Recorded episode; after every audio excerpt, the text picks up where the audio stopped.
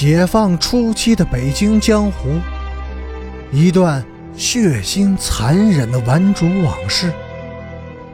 欢迎收听《北京教父》第三十一集。陈诚抬头看着天上，一片看不真切的黑雾正在掠过太阳。他认了出来，这片黑雾就是他们。以后的命运，王兴敏意识到自己被严密的监视起来了。早晨，他长跑回来时，隐约的感觉到树篱的后面有人在冲他指指点点，好像还能听到他们说自己的名字。一整个上午，不断的有人朝院子里探头探脑，但是。从来就没有人进来。下午，母亲让他去副食店买酱油。刚进店门时，他突然感觉到背后上一阵的灼痛，好像是远处有人投过来的目光刺中了他。他转过身，远远的看见了那个人，看见了那双美丽而又平静的眼睛，那是陈北江。两个姑娘。默默地对视了几秒钟，陈北江微微一笑，转身走开了。晚上有人上了房顶，他们小声地说着话，还不断地来回地走动。头顶上不时传来屋瓦的断裂声。王兴敏摊开高等数学的课本，开始做习题，整整做了一夜。天亮的时候，他才发现几乎所有的题都做错了。他笑了，笑自己。陈北江也是一整夜没有合眼，他抱着双臂站在一棵树下，任凭露水浸湿了头发和衣衫，一动也不动地注视着小院内那扇亮着灯光的窗子。他知道。在那扇窗子里面的王兴敏正在干什么？他仿佛看见了王兴敏那消瘦的肩膀，那秀美的头发，和那端庄美丽的面容，看见了他那全神贯注的做习题的神情。他的眼角湿润了，一滴冰凉的水珠顺着面颊流下来，流进了嘴角，是咸的。他太爱王兴敏了。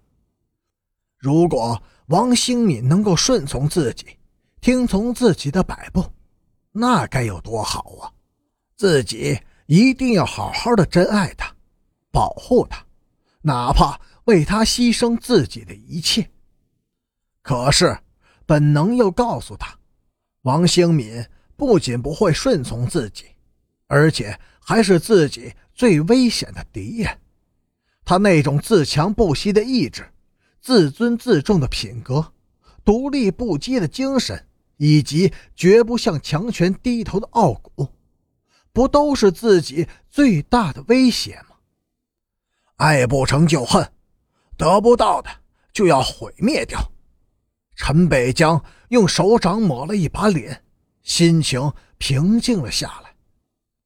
天快亮了，周凤天。也该来了吧。刘南征和陈北江站在一起，前半夜他蹲在树下睡着了，而现在他毫无睡意。他贴近陈北江，悄悄地把手放在他的肩上。陈北江似乎没有察觉到，仍然一动不动地站着。北江，刘南征吭吭哧哧地说。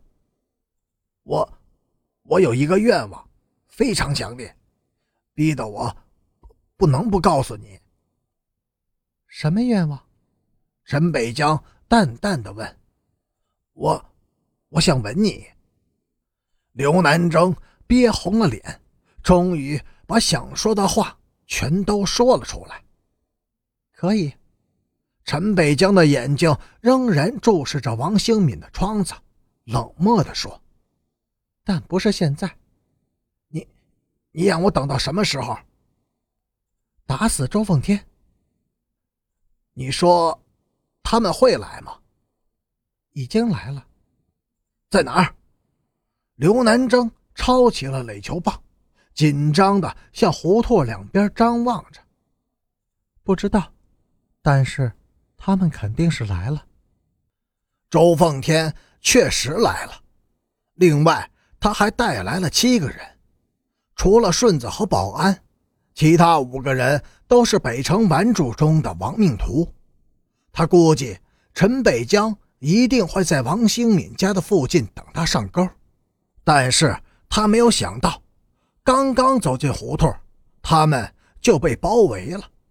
身后是田建国带着的二十几个红卫兵，死死地堵住了胡同口，前面则站着虎视眈眈的刘南征和陈北江，而这两个人的身后还站着二十几个人。此时天。已经大亮了，周奉天的人迅速散开，分成两排，紧贴在胡同两侧的墙壁上，拔出刀子，逼住从前后两个方向逼近的红卫兵。三军对峙，两面夹击，形势对周奉天非常的不利。周奉天双手一抱拳，微微弓下身子，向陈北江作了个长揖，说。陈大姐，我再求你一次，放过王兴敏。谁是你大姐？臭流氓！我们是你红卫兵爷爷。刘南征横眉立目，低吼着：“好吧，就算你们是爷爷。”周奉天顺从地说：“周奉天，你过来。”陈北江命令道。周奉天向前迈了几步，手下的人也随着他往前移动，握着刀，瞪着眼，身子紧贴着墙壁。再过来一点。陈北江晃了晃手中的武装带，又命令道：“周奉天又向前迈了一大步。昨天你才立下的誓言，为什么今天就嘴软了？”陈北江讥讽地问道：“我怕了。”周奉天低着头，小声地说：“现在太晚了吧？”